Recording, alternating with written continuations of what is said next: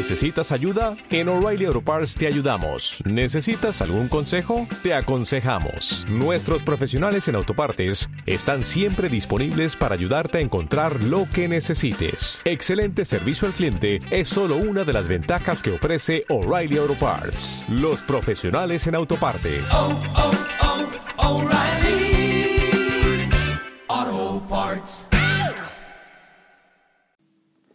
Por la señal de la Santa Cruz de nuestros enemigos, líbranos, Señor Dios nuestro. En el nombre del Padre, y del Hijo, y del Espíritu Santo. Señor mío y Dios mío, creo firmemente que estás aquí, que me ves, que me oyes. Te adoro con profunda reverencia. Te pido perdón de mis pecados y gracia para hacer con fruto este rato de oración. Madre mía Inmaculada, San José, mi Padre y Señor, Ángel de mi guarda, interceded por mí. Hay una cosa muy característica de la liturgia de la Iglesia Católica y es que está como muy bien sintonizada con el ritmo de la naturaleza y del vivir del hombre en medio de las estaciones, del sucederse de, los diversos tiempos, etc. Es como si la Iglesia quisiera eh, eh, desentrañar el mensaje divino que esconde toda la creación, el salir el sol, el ponerse el sol, el solsticio de verano, los equinoccios de invierno, en fin, todo, ¿no? Y hoy es una prueba de eso es la, no la fiesta, la, celebración litúrgica de hoy que se llama Témporas de Acción de Gracias. Eh, es, una feria mayor y son, son estos días de témporas, que pueden ser uno o tres días, pero al menos uno, el 5 de octubre, hoy. Las témporas son días de acción de gracias y de petición que la comunidad cristiana ofrece a Dios terminadas las vacaciones y terminada la recolección de las cosechas, al reemprender la actividad habitual, ¿no? Pues eh, todo el trabajo eh, que era habitual en el campo, en la ganadería, etcétera, ¿no? Hay que volver a escardar los campos, hay que volver a roturar, hay que volver a sembrar, hay que volver a... En fin, todas las cosas. Ya un ciclo termina con la cosecha, se almacena en los graneros y empieza otro ciclo.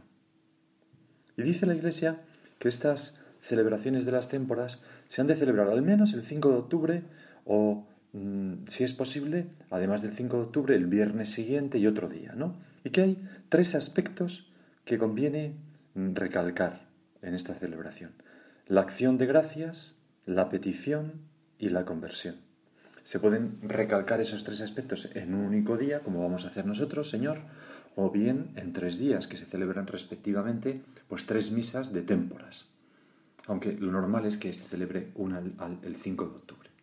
Y hoy la colecta, precisamente de esta misa, dice así. Señor Dios, Padre lleno de amor, que diste a nuestros padres de Israel una tierra buena y fértil, para que en ella encontraran descanso y bienestar, y con el mismo amor nos das a nosotros fuerza para dominar la creación y sacar de ella nuestro progreso y nuestro sustento. Al darte gracias por todas tus maravillas, te pedimos que tu luz nos haga descubrir siempre que has sido tú, y no nuestro poder, quien nos ha dado fuerza para crear las riquezas de la tierra.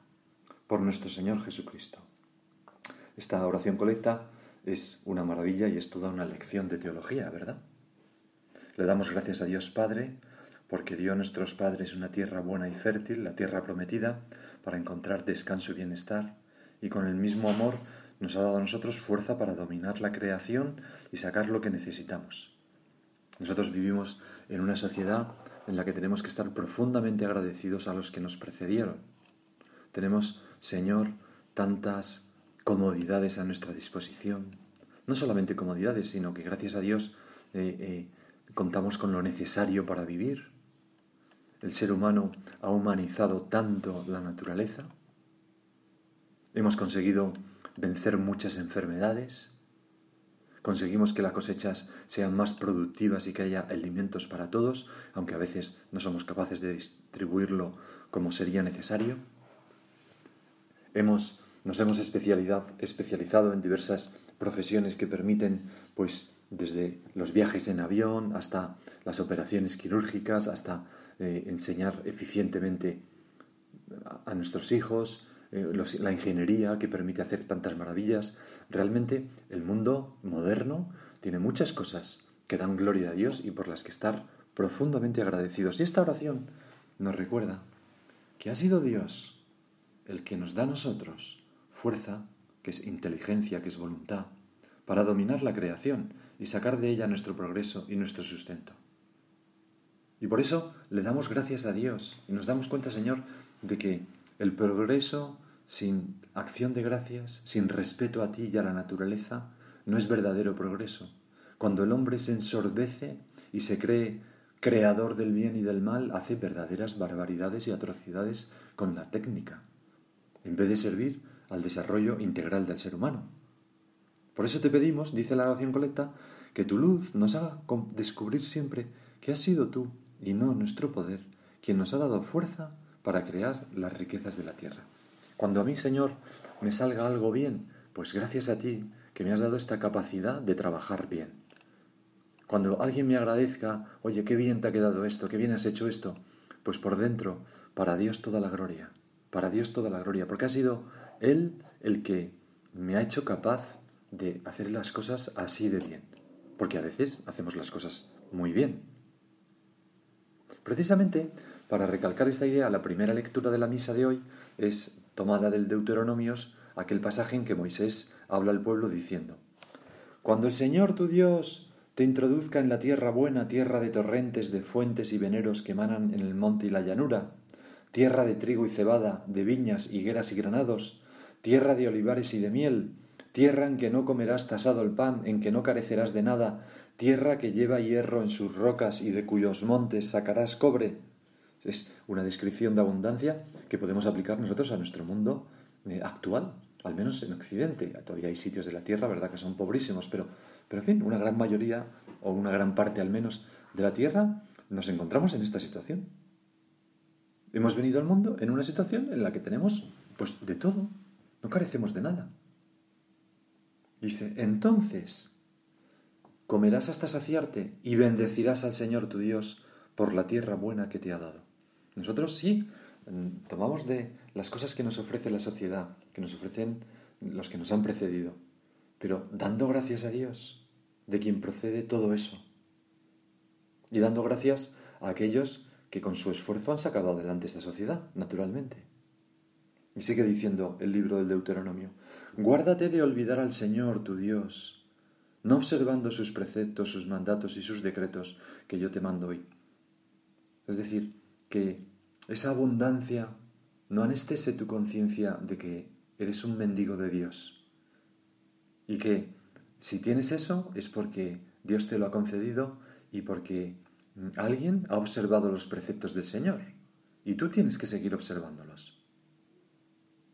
No sea que cuando comas hasta saciarte, o sea, cuando tengamos de todo, cuando no pasemos necesidad, ¿cuántas veces acudimos a Dios en la necesidad, pero no en la abundancia? Nos olvidamos más de ti, Señor, cuando tenemos de todo, a no ser que seamos agradecidos. Y por eso nos dice la palabra de Dios en el Deuteronomio, guárdate de olvidar al Señor tu Dios, no observando sus preceptos, sus mandatos, sus mandatos y sus decretos que yo te mando hoy. No sea que cuando comas hasta saciarte, cuando edifiques casas hermosas y las habites, o sea, nosotros, cuando críen tus reses y ovejas, nosotros, aumente tu plata y tu oro, nosotros, y abundes en todo, se engría tu corazón y olvides al Señor tu Dios, que te sacó de la tierra de Egipto, de la casa de esclavitud, que te hizo recorrer aquel desierto inmenso y terrible. La humanidad ha tenido que recorrer un gran camino para llegar a esta situación con serpientes abrasadoras y alacranes. Un sequedal sin una gota de agua está haciendo referencia a aquella peregrinación por el desierto. Que sacó el Señor agua para ti de una roca de pedernal, que te alimentó en el desierto con un maná que no conocían tus padres, para afligirte, probarte y para hacerte el bien al final. No pienses, por mi fuerza y el poder de mi brazo me he creado estas riquezas. A veces, Señor, lo decimos con pena, el hombre se envanece y se cree que como ha logrado grandes cosas, pues un coche eléctrico, un submarino, llegar a dominar mm, algunas enfermedades, aunque no todas, véase esta pandemia de verdad del COVID-19, lo que nos está costando. Pues a veces el hombre, al ver todo eso, se cree que ya no necesita a Dios y que su voluntad y su poder técnico está por encima de los mandatos de Dios. Y entonces se producen las atrocidades, pues desde el aborto hasta la clonación humana, hasta eh, la eutanasia, hasta todas esas cosas terribles que vemos que son pues una corrupción de nuestra inteligencia, una soberbia por parte del hombre, porque no somos dueños de la vida humana, no somos dueños de la vida humana, las vidas humanas son de Dios.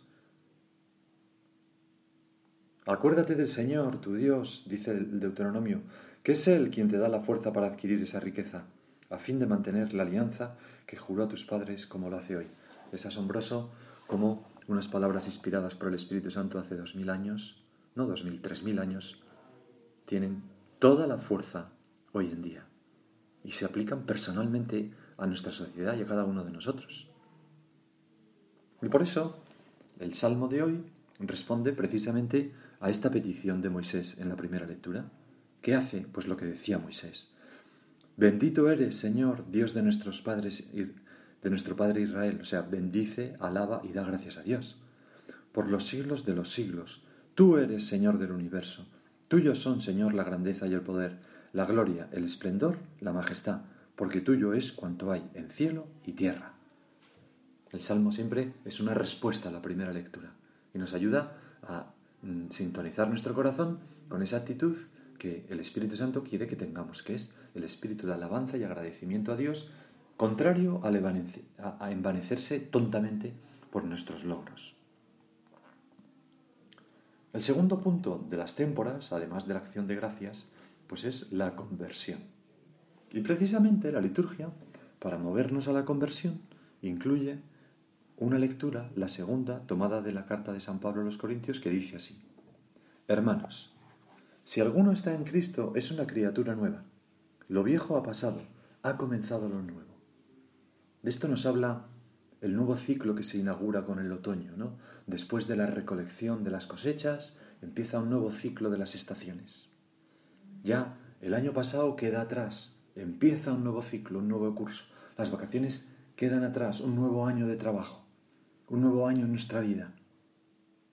Sigue diciendo San Pablo, todo procede de Dios, que nos reconcilió consigo por medio de Cristo, y nos encargó el ministerio de la reconciliación, porque Dios mismo estaba en Cristo reconciliando al mundo consigo, sin pedirles cuenta de sus pecados, y ha puesto en nosotros el mensaje de la reconciliación. Y entonces dice, por eso, nosotros, como enviados de Cristo, en nombre de Cristo, os pedimos que os reconciliéis con Dios.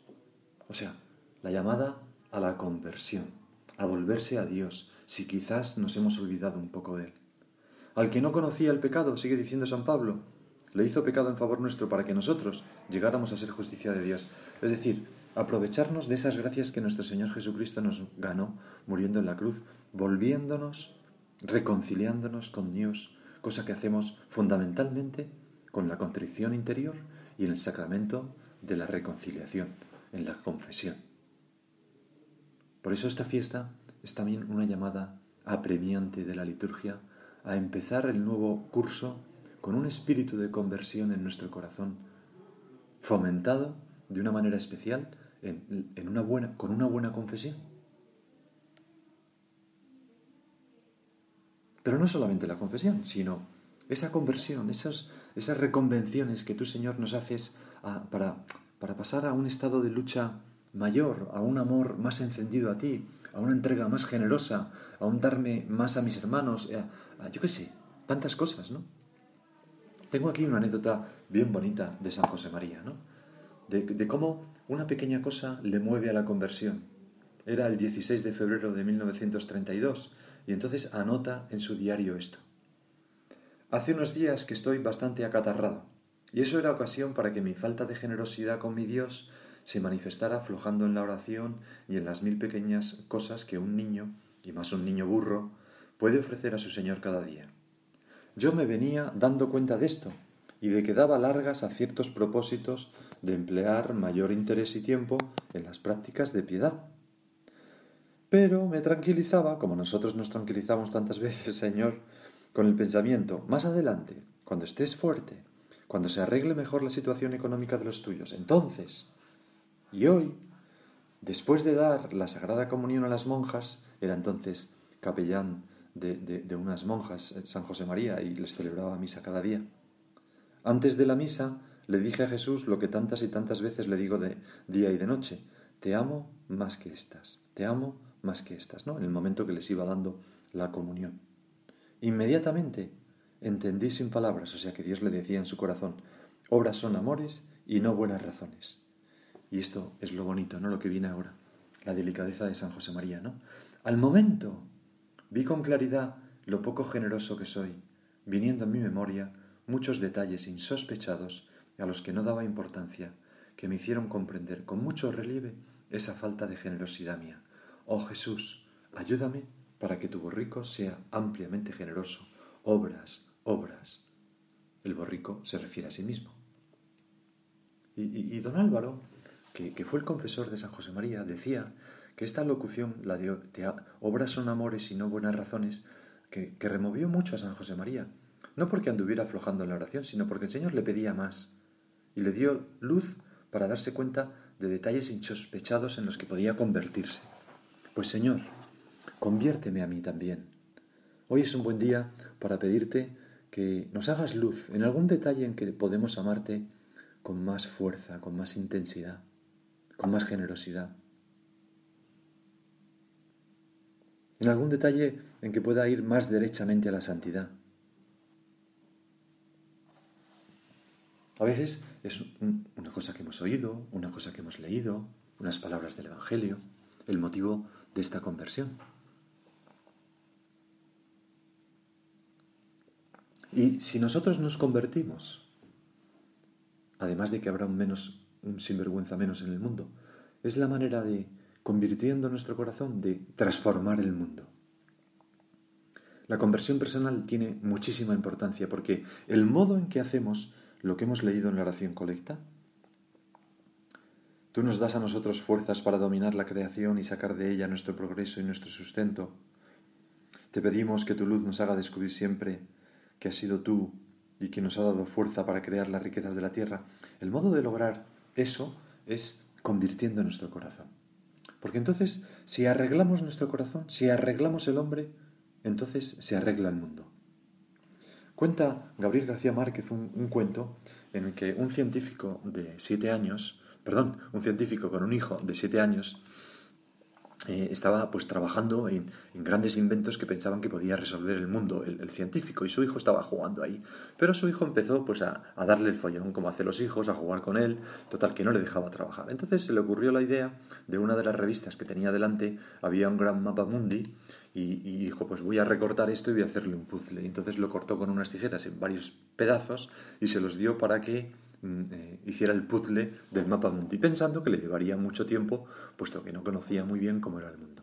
¿Y cuál fue su sorpresa cuando el niño, a los pocos minutos, volvió con el, puzzle eh, hecho, resuelto?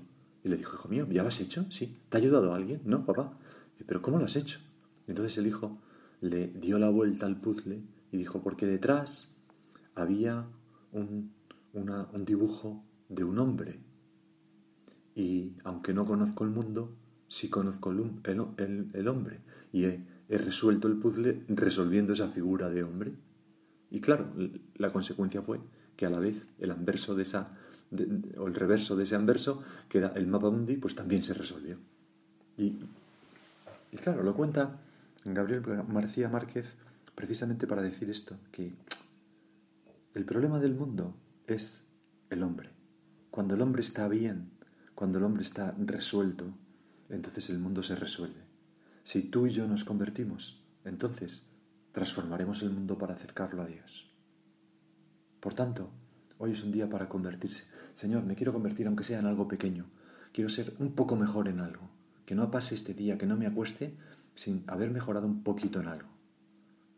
Y tercer punto de las témporas, la petición. También estaban eh, incluida, ¿verdad? En el Salmo, lo hemos visto, pero también de una manera especial en el Evangelio que la Iglesia nos propone, que está tomado de San Mateo. En aquel tiempo dijo Jesús a sus discípulos, Pedid y se os dará, buscad y encontraréis, llamad y se os abrirá, porque todo el que pide recibe, quien busca encuentra, y al que llama se le abre.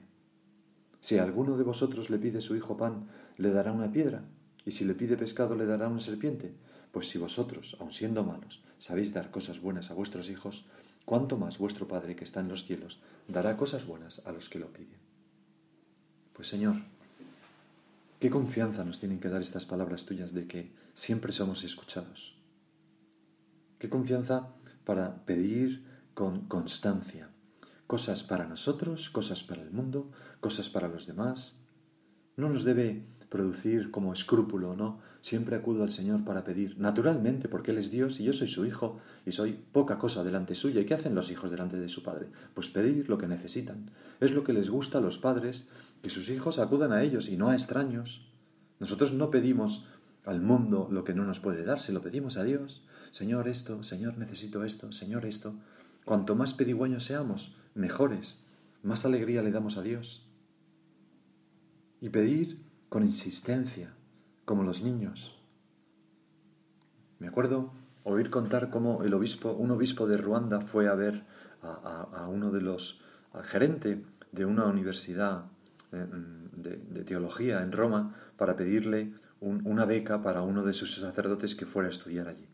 Le dijeron que no, que no tenían en ese momento dinero, volvió a pedirlo eh, al, poco tiempo, le dijeron que no, que volviera eh, eh, en, marzo, volvió en marzo, le dijeron que no, y entonces mm, le decían, oiga, pero no, siga viviendo. Y entonces contestó el obispo, mire, es que el Papa, Benedicto XVI, me ha dicho que insista, que haga lo del Evangelio, pedid y se os dará. Y, efectivamente, pues acabaron dándole esa beca para su seminarista, ¿no? Pedid y se os dará. Es lo que nos dices tú en este Evangelio, Señor. ¿Cómo pido yo? ¿Qué cosas voy a pedir en este día de acción de gracias, conversión y petición? ¿Qué le puedo pedir? Es, muy bueno en esta oración pararse un poco y decir, bueno Señor, ¿qué te tengo que pedir yo? Un punto para convertirme, ya lo hemos visto, pero ¿qué, qué te tengo que pedir yo para este nuevo curso que comienza? ¿Qué gracia te voy a pedir? La gracia de descubrir mi vocación, la gracia de cambiar en este desarraigar este vicio y adquirir esta virtud que llevo tanto tiempo, la gracia de ser un alma más eucarística, la gracia de ser, pues, alma de oración. Pedir con fe, con esa fe a que nos anima el Señor en la Eucaristía. Me acuerdo un sacerdote amigo mío contaba hace ya años que le dijo a su padre, que era guardia civil y estaba muy enfermo, papá, si te vas al cielo, eh, dile a Dios, pide a Dios que gane el Valencia, que era su equipo. Y le contestó, veré qué puedo hacer. El caso es que su padre falleció y ese año ganó el Valencia la liga. Y al año siguiente, una tía de ese sacerdote se puso enferma también y le dijo, tía, cuando estés en el cielo, dile al papá que este año doblete. Y efectivamente, ese año el Valencia volvió a ganar la liga y ganó también pues la copa, ¿no? Me parece que era. Hizo el doblete. Bueno, pues el poder de la oración ingenua, ¿no? Para lo grande y para lo pequeño. Vamos a acudir a nuestra Madre la Virgen, ¿no? Y a pedirle que, que nos haga no perder de vista nunca que ese es el secreto de un cristiano, ¿no? La oración. La oración. Aquello que un joven sacerdote preguntó a la Madre Teresa, ¿no? Madre Teresa, ¿cuál es su secreto? Y ella, mirándole divertida, le dijo, es muy simple, rezo.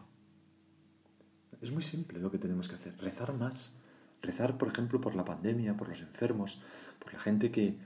Rezar más para que Dios acorte pues, esta, esta, esta prueba ¿no? que, que está haciendo mm, sufrir al mundo.